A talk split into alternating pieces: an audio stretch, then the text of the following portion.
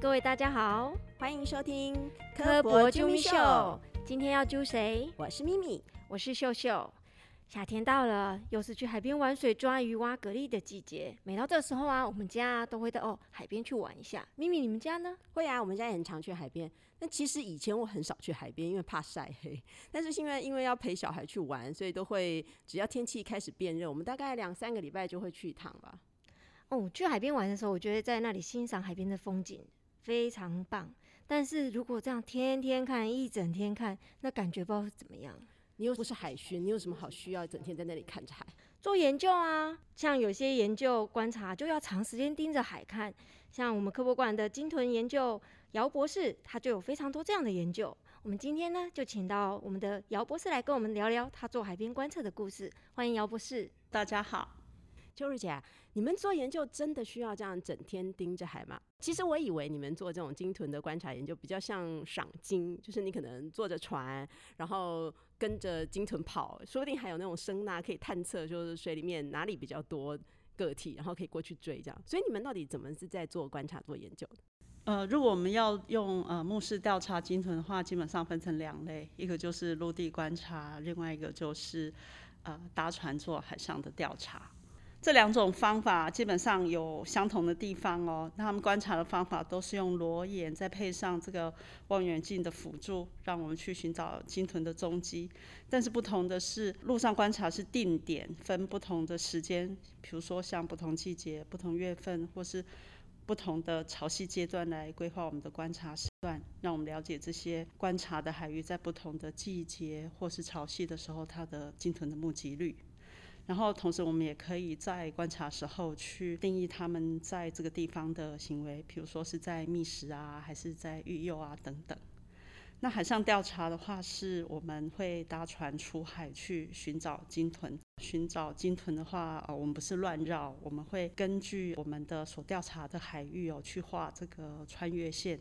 那画这个穿越线是呃，让我们能够在这样的海域里面，能够均匀的在每一个地区都能够有相同的努力量，然后调查过程中去寻找鲸豚的踪迹，然后了解这个区域的。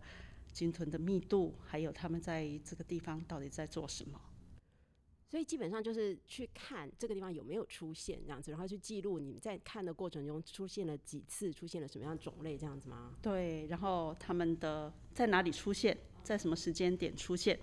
那出现的时候他们正在干嘛？他们是在这个地方利用这个栖地去繁殖，或者是吃东西，或者是各种维生的需求。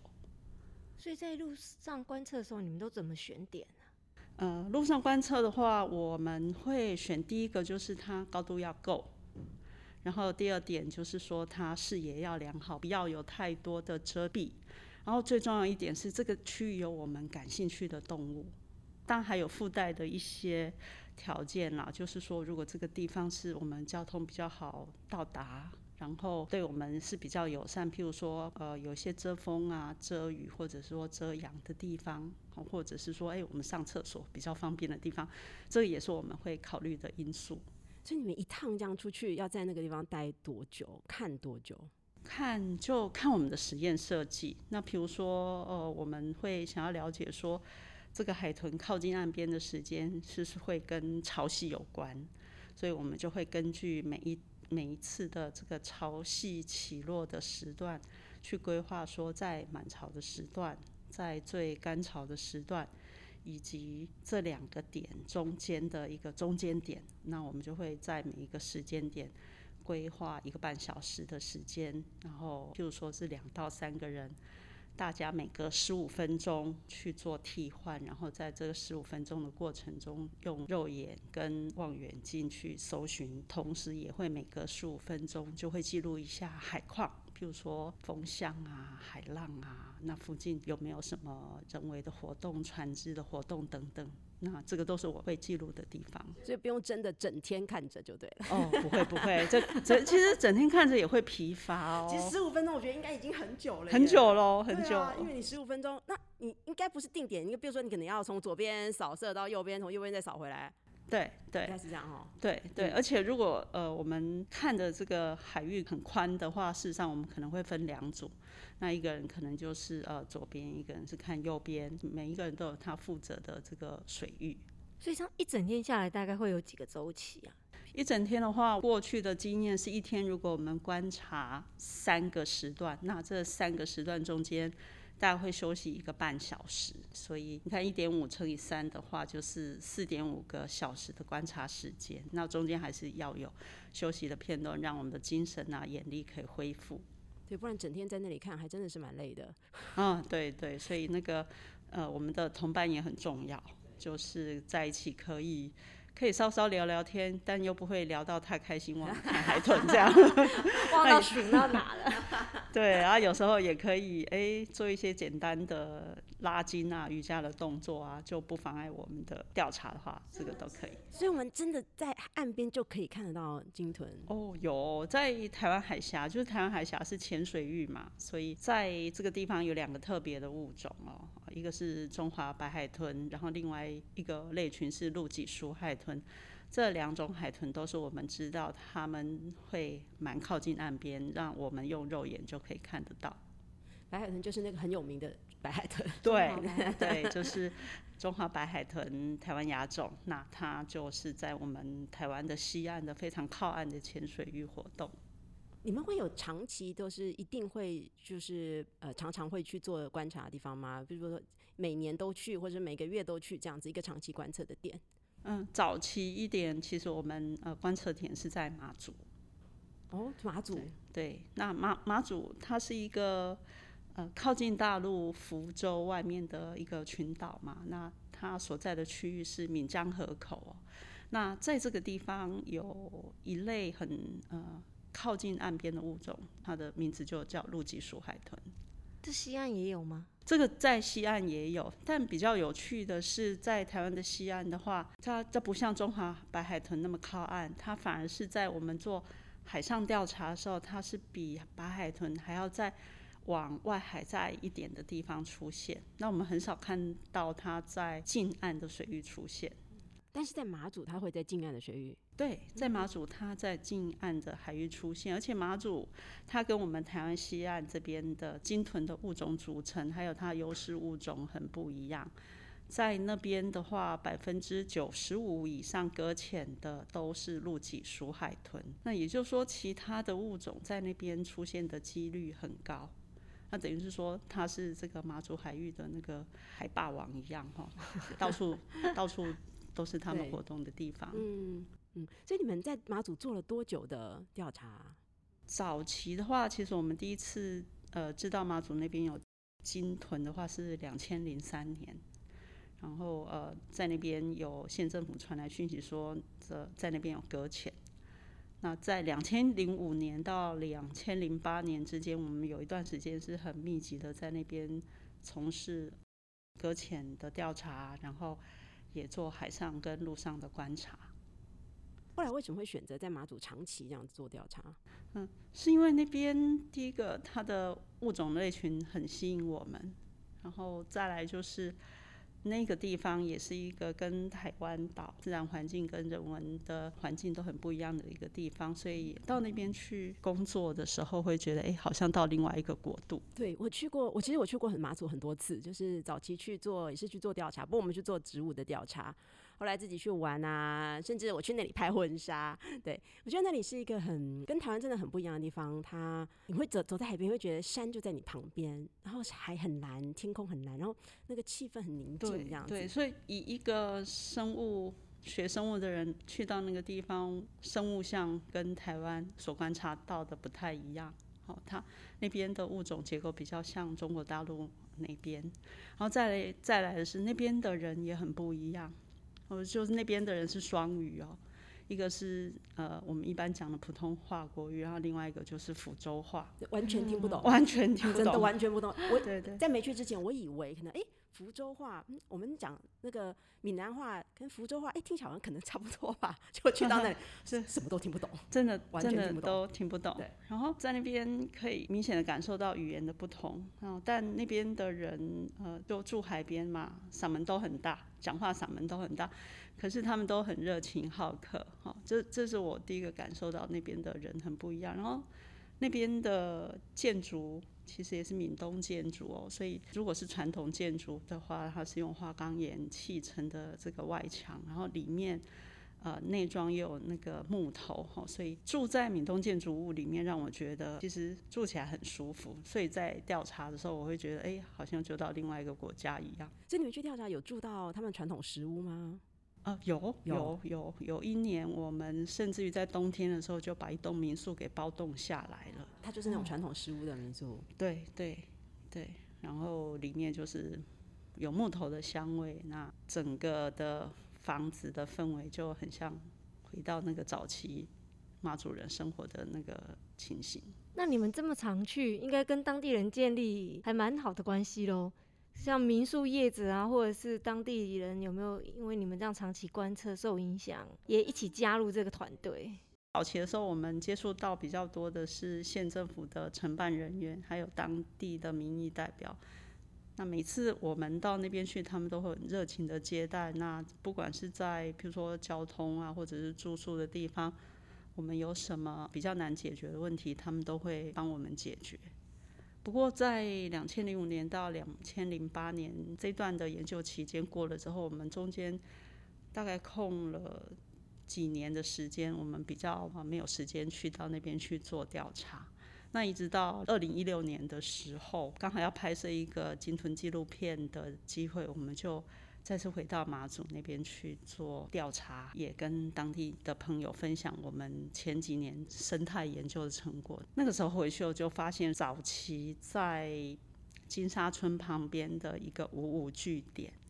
它本来是一个废弃的军事哨所，在那个地方是我们做陆地观察时候目击率很高的地方。二零一六年回去的时候，本来想说是啊，还是一个荒烟蔓草的废弃军事哨点，这样搞不好走一走还看到那个哨哨口那边还放一个假人，这样会会很吓人。不过去到那边就发现说，哎、那个地方它已经被县政府整理过，然后委托民间去办理了一个民宿。那次去的时候，到那边的时候，我们就很开心的去跟民宿的主人就聊天，这样说就跟他们讲说，哎、我们大概十多年前在这边做调查，然后有发现海豚这样。经营民宿的是一个年轻人啊，他当时的的想法是想说，哎、有海豚吗？我怎么怎么从来没有看过？所以他们当地人是不知道自己海岸边是有海豚的。年年轻一辈的人比较哦，年年老一辈如果有在出海，有可能捕鱼啊什么，可能比较对知道。年长的，不管是有没有捕鱼、哦，很多年长人跟我们都会跟我们讲说，哦，那个海珠我们小时候有看过，而且还常常看。他们他们吃吗？哦少部分人有吃，但是很多人都跟我反映说那个不好吃。对，就是味道比较重，然后肉也没有像鱼肉那么好。对，呃，年轻一辈人他们比较不清楚，马祖那边有很多，呃，就是有蛮多的这个鲸豚。就是借着二零一六年我们回去之后，那每次那个民宿就是我们每次调查时候的首选，因为实在是太方便了。我们住到民宿里面，那时间一到了，我们就跑到这个民宿的顶楼，是一个平台，那刚好是临近这个海边哦，在那边的呃观察鲸豚的话是蛮容易的。所以他是把原来那个据点拆掉，还是就是用原来据点那个建筑物，然后去改成民宿？对它原来的建筑物的架构都还保留下来，因为原来建筑物其实是也是一个哨点，它里面呃会有坑道呢，然后也有宿舍啊等等，他们把主要的这个建筑结构都保留下来。所以住在里面有住在据点里面的有 有哇，里面还有坑有道有有，在我们住宿的那个房间的下面哦，其实就有坑道。所以算哎、那算是算起来是一个比较大的据点。对对，因为它蛮大的据点，如果真的要住人的话，可以住到二十个人左右。哇，对，所以以前你们呢在那那个据点观察，可能要吹风日晒雨淋，但是现在等于是就在民宿的建筑物里面就可以做观察。哦，对对，在建筑物里面，如果我们可以订到海海景的那个 海景房，海景房的话，就可以在海景房里面看海豚，然后有就是隔着玻璃窗那个观景窗其实蛮大的，但我们基本上都抢不到那个海景房，海景房很抢手，我每次都只能抢到那个那个背包客房上下铺的。不过即使是这样，都还是很方便。我们只要时间一到，跑到这个。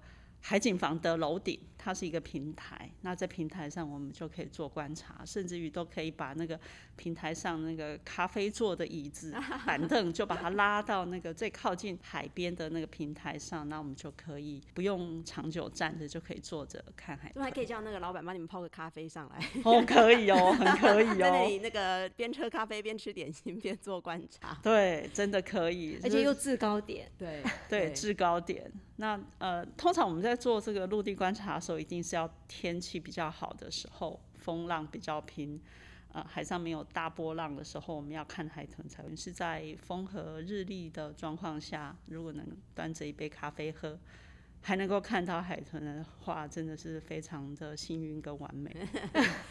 所以，那你们以前在选择这种观测点，尤其是像马祖，因为它是毕竟它是个战地，对，那。你们又要海边，又要一个制高点，是一个比较视野好的地方，不会遇到不能去的地方吗？会，其实也会。我记得有一次是在北干的南边的一个据点哦，那我们看那个据点的那个形式，就是一个突出的夹角，一看就会觉得，如果海豚出现的话，一定会很好看这样。所以那时候也不知道有什么大胆，就是胆子很大，就真的跑进去敲门，然后跟他们讲说：“哎，我们是某某某，我们是科博馆的人，那我们来这边做鲸豚的调查，请问我可以进到你们的这个哨点里面去做陆地的观察吗？”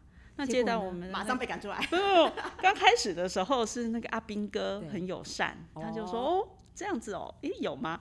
所以他就放我们进去哦，而且而且我记得当时他们还很热情，还那因为那时候是冬天嘛，他还端了姜茶给我们喝。哇！对，那两次也很幸运，我们每次去每次都有看到海豚。可是当我们第三次要去的时候，一样是去敲门说，哎，我们希望可以再去做观察。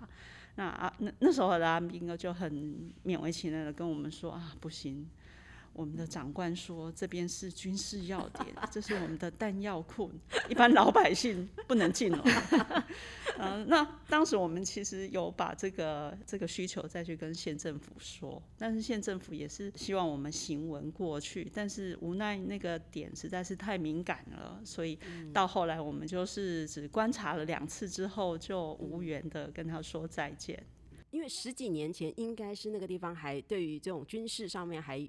算是蛮敏感的事情，对，是还蛮敏感的地方，所以到了这个呃，相对来讲是一个紧张的战地氛围的这个海岛啊，当时也也不知天高地厚，反正可以要求、可以请求帮忙的都请他们帮忙。那绝大部分我们都可以得到很好的回应，但是其实遇到军事比较攸关的这个地方，他们最后还是会拒绝我们。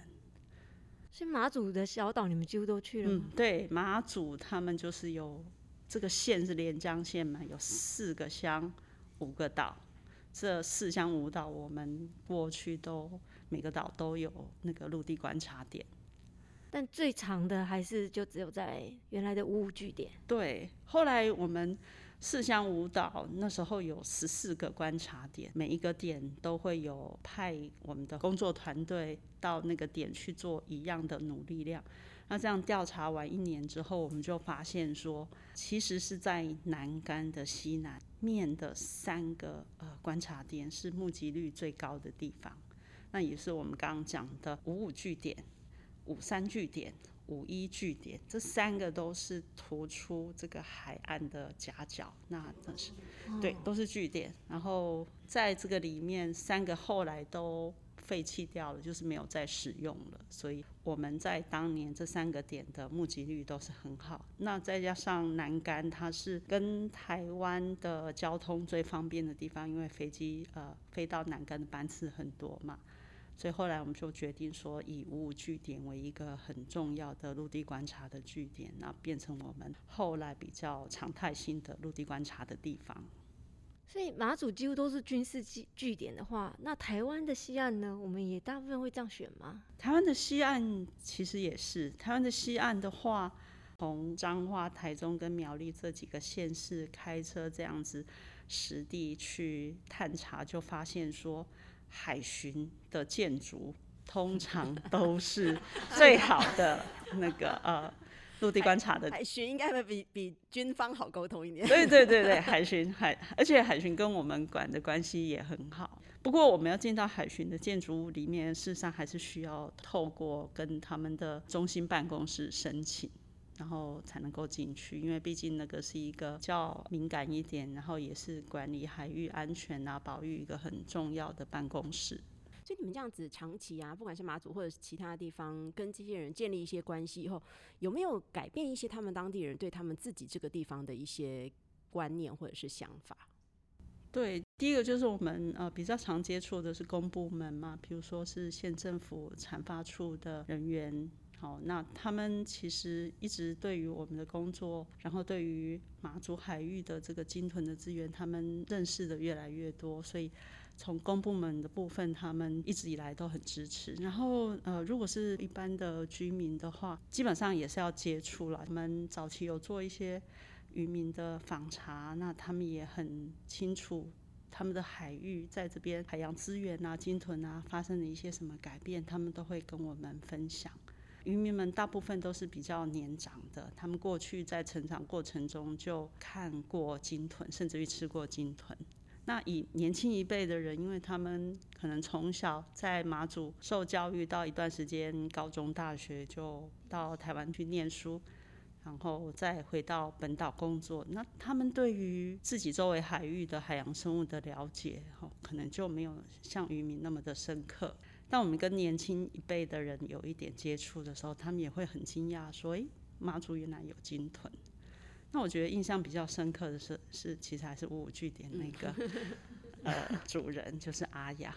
我第一次跟他接触的时候，我跟他说，这附近有蛮常遇到海豚的。那时候的感觉是很惊讶，他会觉得嗯有吗？有海豚吗？这个人是来骗我，因为诈骗集团，对诈骗集团住宿的，对对啊，骗住宿吗？还是怎样？但是因为我们后来就常去他那边住。在做观察的时候，如果我们目击到海豚，然后他也在那边的时候，我们就会把他找来说一起来说，他一起来看这个有有动物有真相。嗯嗯。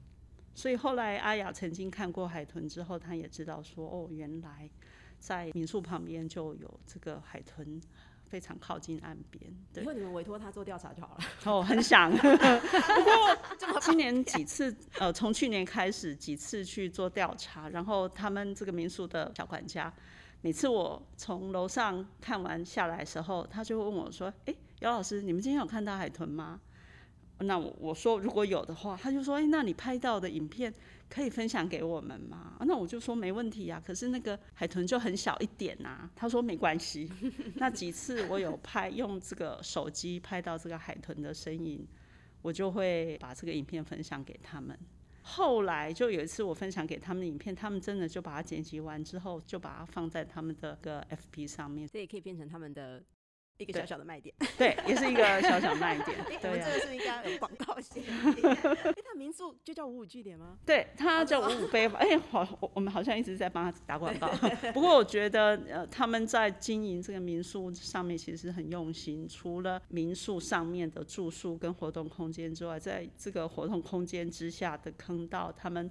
最近也在整理那个坑道，希望变成是一个战地景点的导览的地方。呃，去年年底的时候，那个民宿主人阿雅他就跟我说，哎，希望他们在这个坑道里面的一个空间，他可以做一个马祖的海洋生态的展示。展示的内容，他就希望其中有一个部分就是陆脊鼠海豚。也算是一个推广教育的据点呢。对，也是一个推广教育的据点。我觉得能够让他们当地的人能够就是更认识自己的家乡，这点是很重要的。真的住在那里的人，能够用他们自己的方式、他们自己的力量去维护他们自己的环境。对，那我们也是体现到说，我们毕竟是从台湾岛来到马祖，那也没有天天在那边生活，所以其实很想要推一个公民科学的观察，就希望说。我们把这个陆地观察的方式再把它更简化一点，再亲民一点，然后我们可以制作成一个观察手册给当地的朋友、年轻人，甚至于是学子。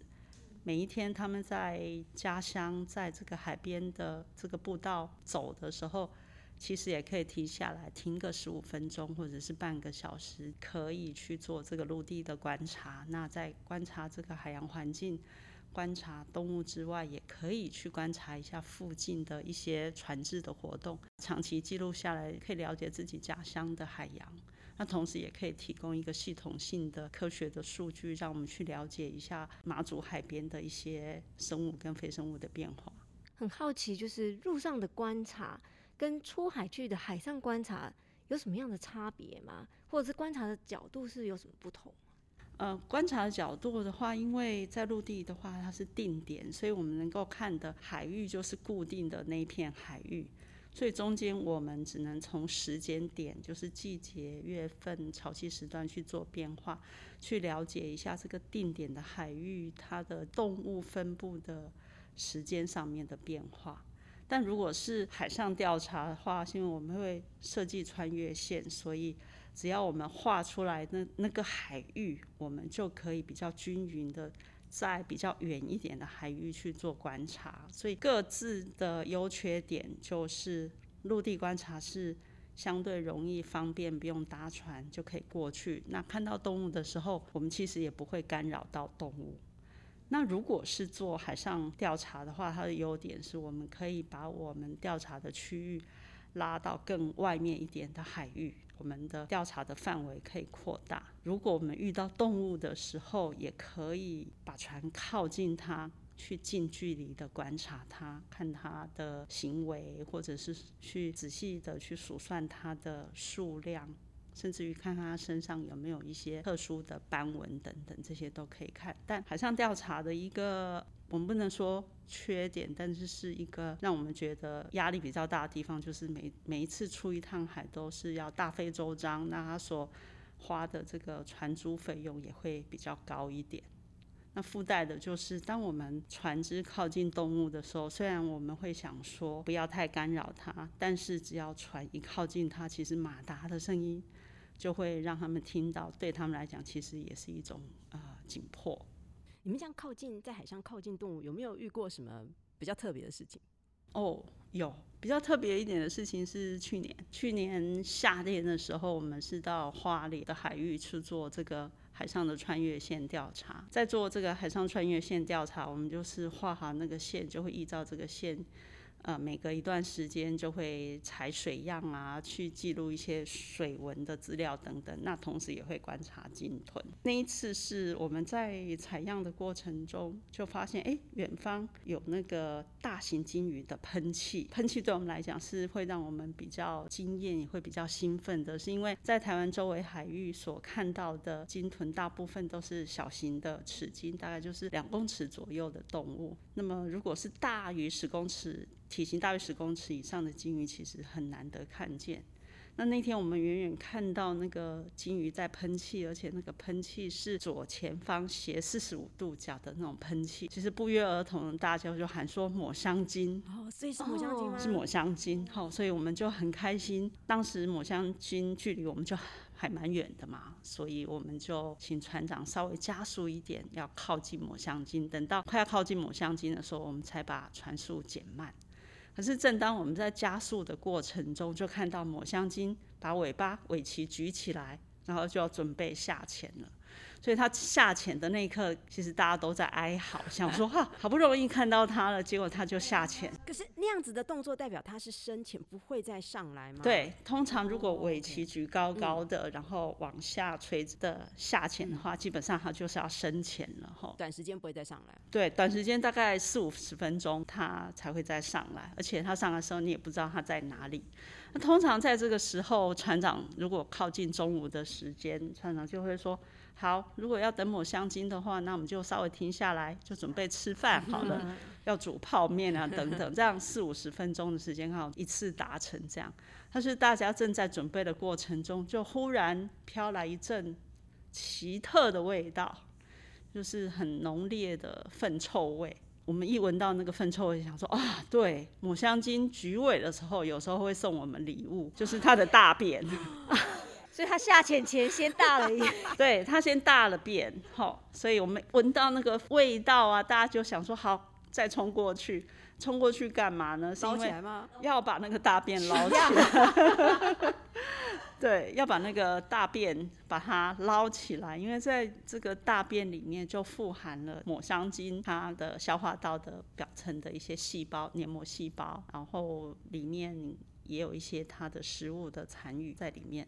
那不管是抹香鲸的消化道的组织，或者是这些食物的残渣里面的 DNA，都可以提供给我们一些讯息，让我们知道这个大便的主人是谁，然后他吃的食物可能有哪些。所以那天我们就是大家疯狂的捞水的捞水，捞大便的捞大便，然后一阵忙碌，但是忙得很开心。但是在捞的过程中，就是仿佛有闻到那个牧场的粪便的味道，让我们很难忘。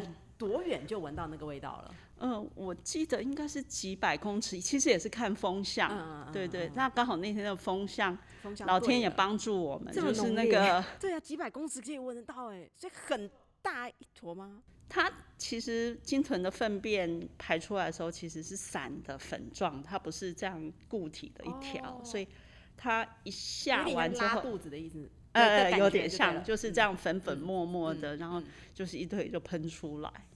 所以我们到那边就是海上会弥漫的，越靠近那个味道就越浓。然后我们其实肉眼就可以看到那个水面上有一些浮浮起来的东西，有一点点甚至于反光的那种浮油这样子。所以去那边就海捞水啊，用网子捞啊，那次就捞了好几瓶水回来我怎么来，觉得很像妈妈看到小孩大便那种兴奋感？终于大便了这样。那除了陆上跟海上的观测之外，你们有其他的观测方法吗？路上跟海上还有其他的观测方法吗？就是除了肉眼的观测之外，你们有没有其他的？哦，有有，还有另外一个是水下的录音，水下的声学的研究。因为如果我们要目视观察，会很受天候跟每一天的日月的影响。譬如说，我们要做目视观察，只能在白天看，晚上是看不见的。那风浪太大的时候，船也出不去。即使船出得去，整个海面上都是白白的浪花，事实上是我们很难看到动物。哦，所以目视观察有它一定的限制条件。但是如果是水下声学研究的话，只要我们挑到合适的试验点，我们可以把水下麦克风固定在某一些海床上面。那这个录音机本身这个电池，它可以一次，比如说摆放一个月。那一个月之后，我们再把这个机器收回来，换一下记忆卡跟电池，那可以再继续下一段的录音。所以水下声学的研究，它所受的这个时间的限制就会比较少，它能够录到的声音的资料量也会也会比较大。所以这个记录的研究资料会用来研究些什么？记录的研究看我们想要了解什么样的生物，譬如说，如果想要做鲸豚相关的它的这个出现的研究的话，那我们就会去找这个麦克风，它能够录到的这个音频的部分，就是是海豚的所发出来声音的那个频率放下去之后，那我们就可以在这个点一天在固定的时段去录一段声音，那长时间累积下来，我们就可以知道说，譬如说这个地点海豚出现的几率多不多，那它所发出来的声音有哪一些呃声音形式，譬如说是有比较高频率的回声定位的声音，或者是同伴之间彼此沟通的声音等等。那每一次它发生出来的这个声音，都是一个出现的记录。但是大海这么大，你们怎么去怎么去找得到可以录到海豚声音的位置？还不要被冲走？对 呃，它当然就是那个录音机本身，它是要用一个呃重的东西把它船锚船锚一样把它固定在海床上面。它这个麦克风就是录音机的上面还要再加一个浮球，让这个录音机可以上面有来对上面有一个浮力，然后下面有一个下锚的地方，让这个录音机是可以整个是被撑起来，而不会随着波浪这样子摇来摇去。可是你们怎么去找到那个点是可以录得到你要录的东西？这个就会变成是我们要对这个动物还有这个海域有资料的了解。那我们知道说，比如我们举例子。台湾西海岸的中华白海豚，他们非常喜欢在河口区活动，这是过去的海上调查的结果，让我们知道的。所以在当时要去设立这个水下麦克风的放置点的时候，就会考虑到说，诶，在河口区放置一个点，或者是说在比较远一点的地方再去放置麦克风，那我们就可以去比较说。近河口区的海豚的出现率跟远离岸边的比较外海的区域，这个海豚出现的频率是怎么样？那就可以借以比较他们对于这种不同类型的栖息地的利用的频率。秋如姐今天有带了一些声音档过来，我们来听一下你们在水下录的声音。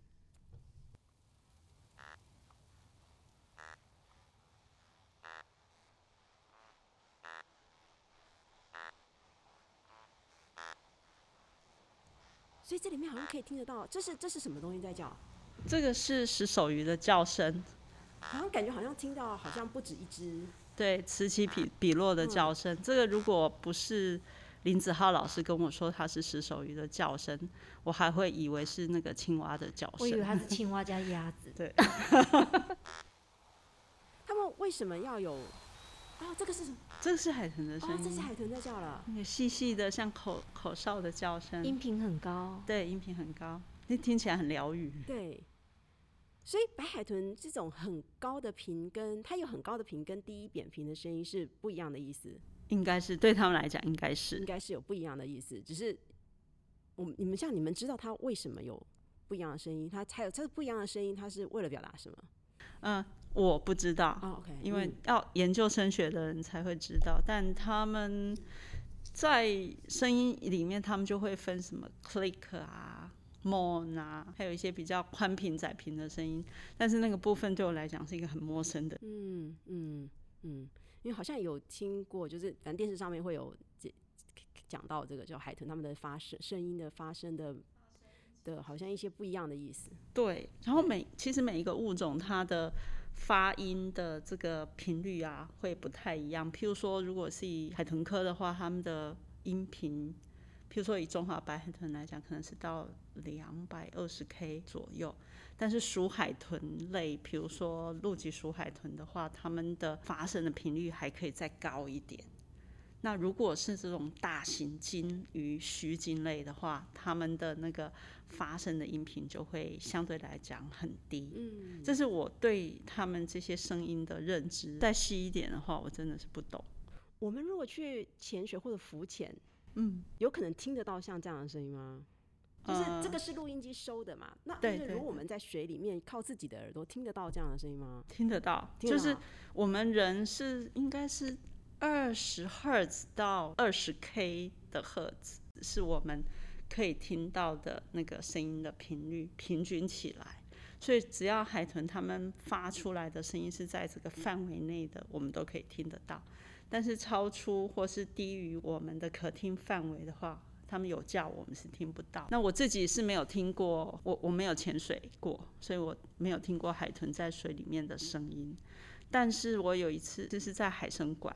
海参馆的那水下的观察池那边去观察白鲸，那白鲸它在水里面叫声，它还是会透过水体、透过墙壁，然后再回到空气里面被我听到，所以我是听得到的。对，只要是我耳朵听得见的范围，应该都可以。对，那应该是很棒的经验。我去海参海参馆都没听过。对啊，真的，因为因为我我上我之前去的地方是他们的后场。也等于是说，是现场就是工作人员才能够进去的那个空间，然后那个空间就是一个密闭的空间，但是有一个水下的观景窗呢。白鲸有时候会游过来，就虽然我我那边里面只要我有打光的话，它借着透明的玻璃会看到我。其实有几次啊，那个白鲸不知道为什么看到我的时候，可能有一点惊讶，它就嘴巴这样开合，就是要咬。咬的声音，那我听到那个声音其实很震撼。对，我想说，我如果水底被它咬到，应该是立马 就折断了。说不定它是在打招呼。对呀，它搞不好是 hello，对，招呼。哦，会，他不过他们上加二开合的话，基本上我们都认为那个是一个威胁的行为。哦，去了几次之后，其实那那些百姓都有注意到我这个陌生人。那嗯，几次我就是会从他们的水池旁边经过，那其中有一只唯一的母的白金，它叫天使。那天使真的是很像天使一一样，很聪慧，然后很可爱。它看到我其实是会把那个球丢出来，对，丢出来，然后跟我玩。跟他玩，对对对，但是它有很皮的时候，是我，譬如说我在水池旁边看他们的行为，在做记录的时候，他会趁真的是会趁我很专注在记录的时候，他就会吐水。对对，他的嘴巴就是会吐水，然后会溅得我这样满身都很是，故意，很故意，很故意。但听起来很可爱。很可爱，但是又可爱又故意这样。然后我我也是想说，在国外你要付更高的票费才能够跑到那个摇滚区 被他这样溅水这样，那我何其幸运，他就是时不时就会过来喷一下水这样。我曾经看过几次，就是那个天使，就是那只母金鱼，它会隔着那个墙壁，把他的玩具丢给那丢给另外一哦只，哦，真的哦，对，让他去玩。哦，对，而且也常常会看到两只对，这个金鱼头对头隔着这个水闸，头对头在那边不知道在干嘛。我是听不到什么声音啊，那不知道他们是不是用他们的自己的的密码去彼此之间去沟通。那我们再来听枪虾，枪虾那个真的是，这个就是枪虾吗？对对对对对，这个这个就是噼里啪啦像在炸东西，这这这是有几百只吗？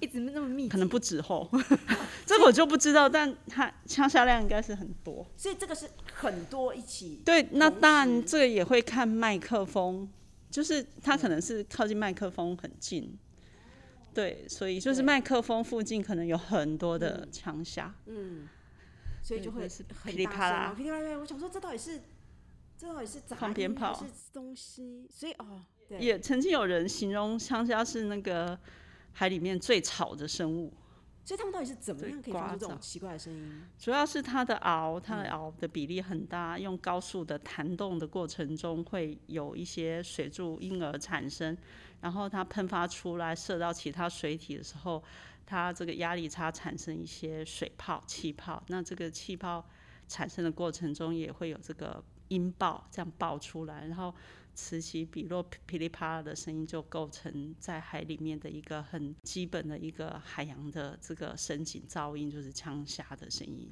我从来没有想过，在水里面有这么多这种声音。像刚刚那个石手鱼很奇怪，但那声音也很特别。对，所以在海里面不不同于我们在这个陆地上空气的这样的介质哦，海里面这个以水为介质，它声音的传递是非常的快，所以海里面其实是满了声音的一个一个世界。下次去浮潜我要注意听一下，每次都只听到海浪声。对啊，对啊，就是从来没有想过是会有这些声音。对，石手鱼我觉得真的很神奇，对，很神奇，真的，就是一群，然后就是好像在合唱这样。对对对，其实那个听起来应该很很壮观。我记得马祖那边的渔民有跟我们说，早期他们在捕黄鱼，黄鱼就是石手鱼嘛。哦，真的、在哦，捕黄鱼的时哦候，对。他们都会用隔着船板去听，听到有没有这个石手鱼的叫声黄鱼哦的叫声，然后越吵就表示这边的鱼越多。哇，这人体声呐、对，人体上用耳朵，然后借着这个海水船板就可以听得到。哇塞，用这种方法哦，对。好神奇哦。对，对这个就是石手鱼的特色。所以它随时都在叫，还是应该也会有某些特别特殊的时段啊，还是不晓得。大部分对于这个鱼类发出声音的话，基本上都会有说是呃宣告领域，或者是说这个是跟繁殖的目的有。马祖那边来讲，花鱼米也是说，哎，在某一个时期，鱼的叫声会特别的大。石手鱼真蛮有趣的。真的，我今今天终于知道，原来它是黄鱼。我也是，我啊，黄黄鱼是石首鱼科其中的一类，哦。在市场里面看到其实蛮多种，什么趴桃啊，什么叫菇鱼啊，黄骨鱼啊这些都是石首鱼，都是石首鱼，都会叫，都会有声音。基本上应该都是都会叫，但我没有一个一个嗯去、嗯。去去看。但这是它这么这一颗的鱼的特色就对了。对，嗯，对，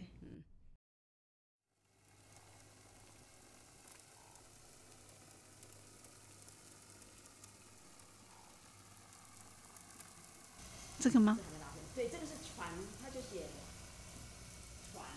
船的声音，这应该船的声音应该是引擎马达的声音。所以对他们来讲，真的这种声音如果在水里面，对于水里面的动物来讲，真的是很吵。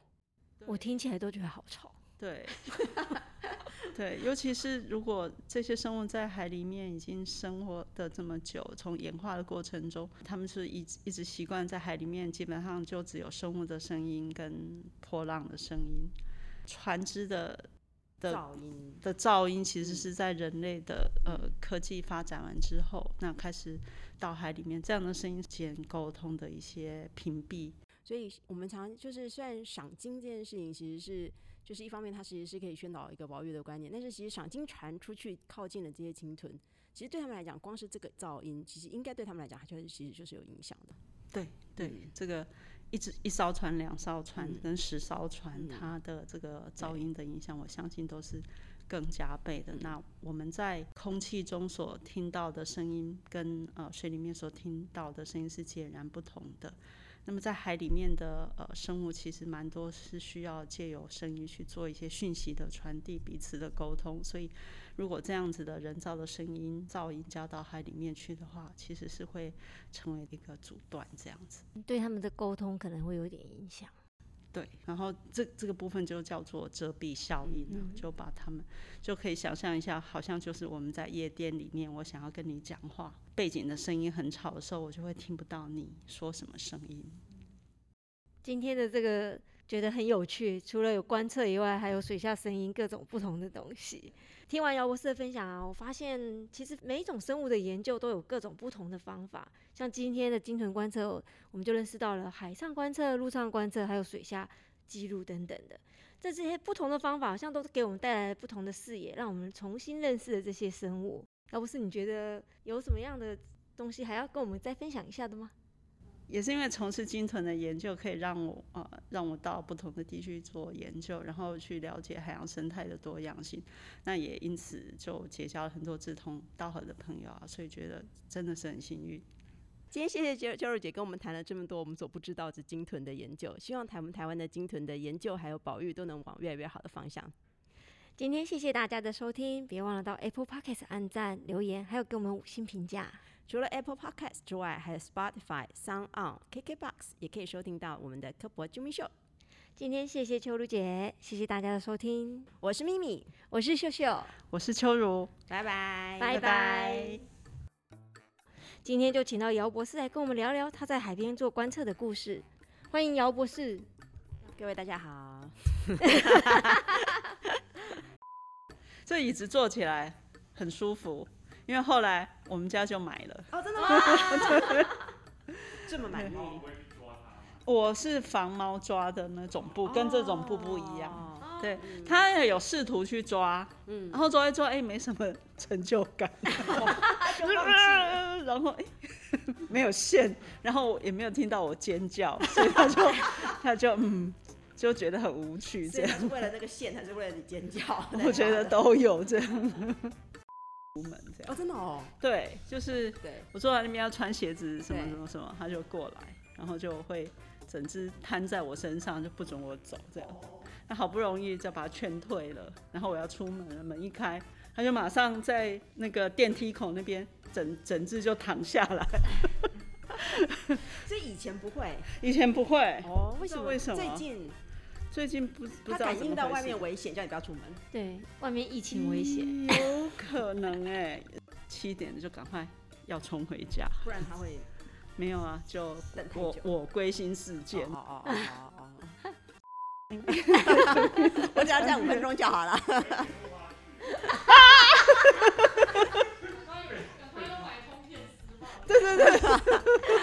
不行不行，这个不行。哦，不不能剪进去哈。